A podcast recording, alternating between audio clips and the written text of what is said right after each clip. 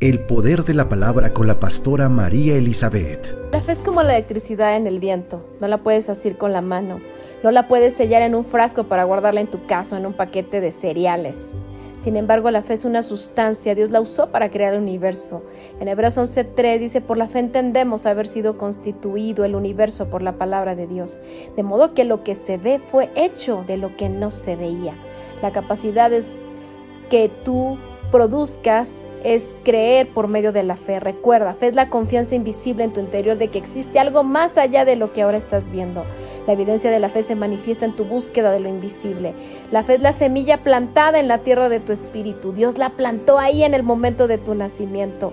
Es invisible al ojo natural, así como los minerales en el agua. Sin embargo, es muy tangible en el ámbito del espíritu. Así que es momento de que provoques tu fe para poder recibir aquello que no puedes producir con tus propias manos, no puedes producir y ni puedes comprar. Solamente la fe puede accionarla y activarla. Así que es momento de usar la llave de la fe. El poder de la palabra con la pastora María Elizabeth.